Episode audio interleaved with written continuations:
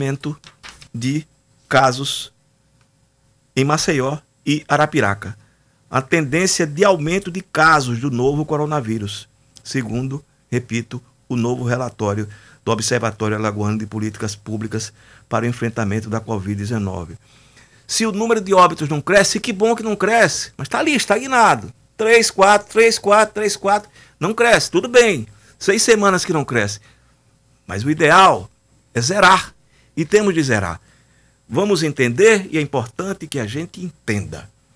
Os profissionais da área de saúde aprenderam dignamente e com muito trabalho e a custo de muitas vidas lidar com essa doença.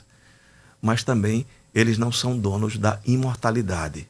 Não sabem o caminho da imortalidade. E as pessoas continuam morrendo. Vamos lá, quando eu falo que pessoas da classe média estão pegando Covid, você pega só na prefeitura de Maceió. E claro, esses casos estão relacionados com a campanha. Está o prefeito, Rui Palmeira, o vice, Marcelo Palmeira, o candidato a vice de Alfredo Gaspar, Tássio Melo, também com Covid. Eu conversei, inclusive, com um assessor do prefeito Rui Palmeira, um personagem conhecido, Alexandre França, né? Mata França, sobre uh, a Covid. Ele estava internado no hospital sábado está se recuperando bem. Tomara que se recupere muito rapidamente. É uma pessoa muito interessante, simpática, agradável. Mas, enfim, o que acontece é que as pessoas que estão envolvidas diretamente na campanha estão pegando Covid. O Alfredo Gaspar já teve, tudo bem, agora é o vice, Tássio Melo. E aí?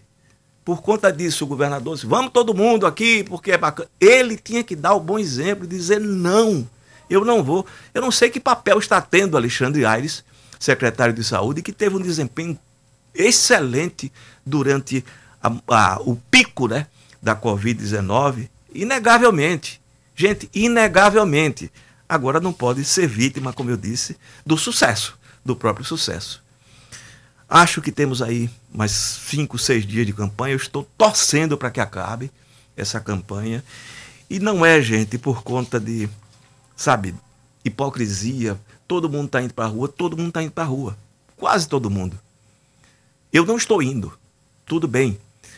Objetivamente, até um, um comentário de uma, de uma, não sei se jovem, é, enfim, madura, seja o que for, no blog, diz, ah, você está todo dia na, na, no Murilópolis sem máscara. Isso é mentira. Isso é uma coisa tão estúpida que você fica indignado, porque você sabe que a pessoa está dizendo mentira e ela sabe que está dizendo mentira. Mas veja, para defender uma situação estúpida, cria uma mentira. Claro, era um comentário do blog, eu não liberei, absurdo. Fake news eu não vou liberar. São várias, contra várias pessoas. Não faço. Agora, o fato concreto e objetivo. Tem muita gente que está indo para a rua, para bar, restaurante, é, shopping center, não usa máscara, inclusive andando ali no Burilópolis sem máscara. Tenho visto, sim, muita gente. E na orla também é a mesma coisa. As pessoas acham que são imunes, não são. E mesmo aqueles que tiveram Covid podem, de alguma forma, transmitir Covid-19. Já aconteceu, né? Caso você passa três meses depois e ainda está transmitindo. É lamentável.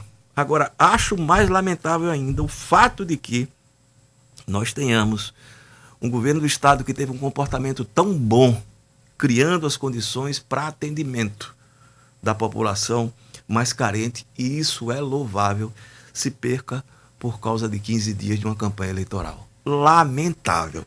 É um comportamento infantilizado, é. Mas quem vive rede social, né? Esse besterol de rede social, achando que o mundo, enfim, se resolve ali, evidentemente comete essas bobagens também. Um dado, viu, gente? Em Goiânia, o candidato líder, né, que terminou o primeiro turno em primeiro lugar, Maguito Vilela, ex-governador, está internado, entubado, não sabe nem do resultado do primeiro turno ainda, né? Que ele está concorrendo no próximo domingo. Enfim, e é o tema da campanha em Goiânia. Vejam que coisa triste. Ele já perdeu duas irmãs para a Covid-19.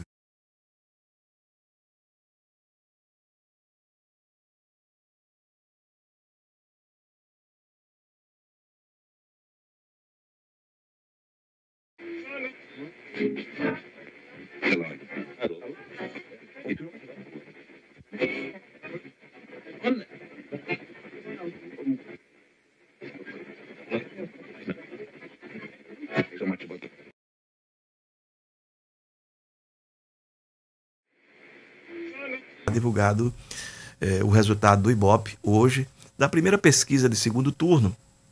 Eu acho que de alguma forma é, vai cotejar o que vai ser a campanha nos últimos dias. O chute abaixo da linha de cintura, que eu acho que, lamentavelmente, é inevitável, ou então civilidade. eu sei, Fábio, mas tem que colocar como opções, não é? Eu não preciso colocar como opções? Claro, não tenho ilusão, mas enfim, a possibilidade não existe? Então, eu sei, eu sei que não existe, mas tudo bem, Fábio, deixe pelo menos eu sugerir. Pode ser? Vamos em frente. Mas ainda temos uma pesquisa do Paraná Pesquisa, dia 26, né?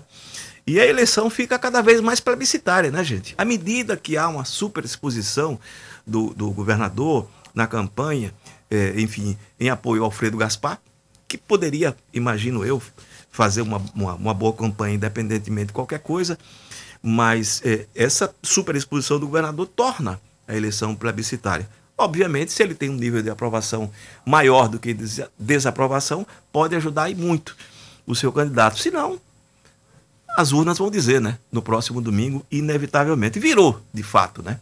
Contra e a favor. Isso é inegável e é só o que se ouve. Das pessoas que argumentam sobre votação aqui ou ali, argumentam ou pela aprovação do governo Renan Filho ou pela desaprovação. Qual vai ser o percentual de cada um, a gente não sabe, né? E a saída, voltando agora para a prefeitura especificamente, lembrando que o prefeito está com Covid, né? E o vice-prefeito também, e o Tássio Melo também, que é o candidato do Rui Palmeira da chapa de Alfredo Gaspar, todos estão com Covid, né? É, a saída de Antônio Moura, da SMTT, absolutamente natural. Faz parte do jogo político. Abraão Moura, né, que é a cabeça pensante política né, da família Moura, se afastou do governo Renan Filho. Ele foi peça, perdão, também, né, porque ele era muito ligado, né, ele tinha ligação com os dois. Né, fazia inclusive a ponte ali, eh, mesmo no auge do embate entre os dois, né, Renan e Rui, ele era uma ponte ali que mediava os conflitos para que não não chegasse ao paroxismo. Mas ele rompeu com Rui Palmeira, bateu de frente, inclusive, com Tássio Melo, e agora se afastou de vez, né? Da apoio.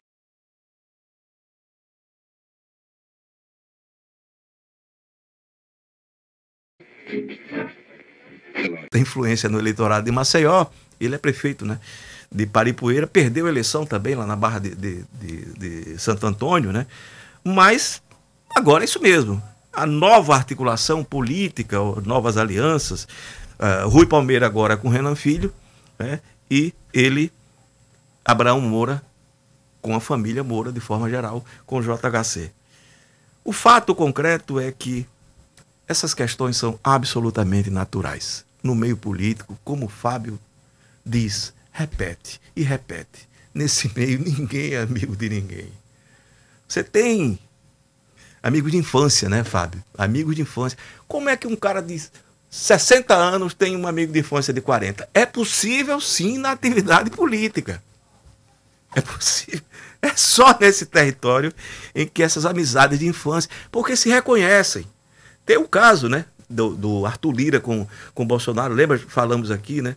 O Bolsonaro disse: Ó, oh, Arthur, eu tô com o seu oião, o oião, né? O oião, que é a chimbra, aquela chimbra grande que sai é, é que você usa, né? O jogador usa para, enfim, ir ganhando, né? Dos adversários. E aconteceu com eles, acontece aqui também. Rui Renan Filho, né? Que aliás tem uma idade aproximada e se redescobriram também, né? Como amigos de infância. Tudo absolutamente normal.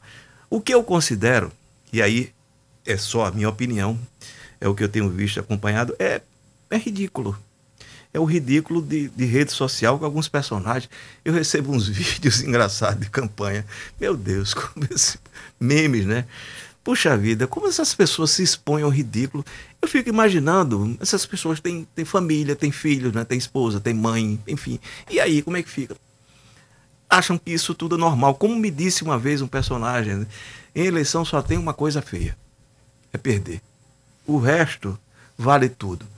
Se você acha dessa forma, então vá, né? Se não, siga o Maquiavel.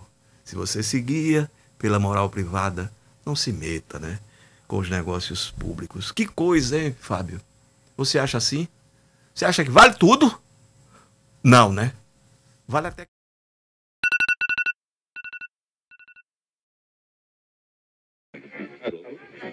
Indicativo da tendência do eleitorado. Indicativo, um retrato do momento.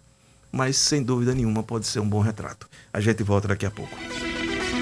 Volta com o apoio técnico sempre competente de Fábio Lécio, a voz da malícia, aquele que tudo sabe, mas infelizmente nem tudo me conta. E não me contando, eu não posso contar para vocês.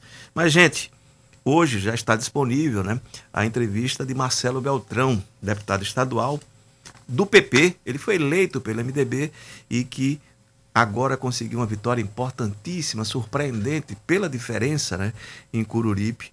É o futuro prefeito de Cururipe, assume em 1 de janeiro. Falamos sobre a campanha, ele tem uma frase que eu achei muito legal, ele disse, como é que era essa história, né, do medo? Que o medo, a gente sabe, é uma marca, né, do eleitorado de Cururipe. Ele disse, eu namorei escondido com o eleitor de Cururipe. Então foi um namoro escondido para que as pessoas não vissem. Mas o fato é que o namoro foi correspondido, né? Tanto que ele venceu as eleições. Eu acho uma figura interessante o Marcelo Beltrão pela dedicação e pelo empenho que ele tem em relação à educação. Ele foi secretário municipal de educação de Cururipe, foi prefeito de Jequiá da Praia com ênfase na educação, foi secretário de educação de Marechal Deodoro. E onde ele passa nessa área, ele melhora muito os índices. Eu quero crer, e a minha expectativa é que ele vai conseguir isso lá em Cururipe. E, evidentemente, entendo agora a possibilidade de definir melhor o orçamento, inclusive para a educação. Quem sabe, né? Ele não apresenta um ótimo exemplo. E precisamos, sim, de bons exemplos para a educação aqui no estado de Alagoas. Vale a pena conferir. Ele faz observação, né? Aquilo que dissemos agora há pouco. É, as coisas mudam quando a população decide que quer mudar. E aí, quando a gente fala em educação, e a educação aparece como quarta ou quinta exigência ou prioridade para a população, o governante ou o candidato, evidentemente, coloca nesse patamar, porque se isso não incomoda as pessoas, a população, uma educação fraca, sem um aprendizado que conduza né, ao conhecimento, melhor assim, não é? Em regra. É terrível dizer isso, mas termina sendo, né? É uma crueldade, é uma perversidade, mas é o que se efetiva. E aqui, gente, é o seguinte: as vacinas, né? Os resultados que vão surgindo são bons. Agora, vamos ser absolutamente francos, né? Paciência. No próximo ano, no segundo trimestre de 2021, a gente vai ter efetivamente uma vacinação ainda num patamar crescente, mas crescente, e isso é importante achar que pode se antecipar e que em janeiro vai, todo mundo vai ser vacinado, isso é bobagem, isso é uma balela. É claro que há uma pressa, todo mundo tem pressa, eu tenho, né? Eu quero ser vacinado também, todo mundo quer, mas é preciso ter paciência e entender que a ciência tem seus protocolos, seus rituais, e ainda que sejam queimadas etapas, como tem ocorrido agora, não se pode queimar etapas a ponto de simplesmente ignorá-las, né? Não é o caso. E como diz o Fábio Lécio, né, falando sobre o Fábio dizendo, olha, esse comentário do Mourão, né, e do Bolsonaro sobre o racismo no Brasil, o Brasil não é um país racista, é um país desigual. O Brasil é um país desigual, de fato, mas é um país racista. Basta ver que a desigualdade se dá exatamente entre os negros, principalmente entre os negros. Essa é uma característica né, do racismo esse fenômeno social e ao mesmo tempo estúpido né, da intolerância. E é interessante que essa posição, eu vi inclusive artigos né, no final de semana nos jornais sobre o Mourão e o Bolsonaro, dizendo que eles repetiam eh, a posição da ditadura militar. Gente, isso é muito pior. Esta posição da democracia racial é simplesmente algo do século XIX. O Rio de Janeiro fundou em 1900, 1838 o Instituto Histórico Geográfico Brasileiro, que é uma instituição importantíssima, respeitabilíssima, cujo primeiro documento produzido foi exatamente esta afirmação para o mundo de que o Brasil é uma democracia racial. claro que não é. A realidade é essa. Não dá para que a gente alimente essa, essa negação né, do racismo no Brasil, porque isso se torna tão somente o quê? Uma hipocrisia, né? E ninguém suporta mais hipocrisia. Suporta, Fábio? Ah, é? Ah, é? Então tá certo. Boa tarde, até amanhã com 12 e 10 notícias.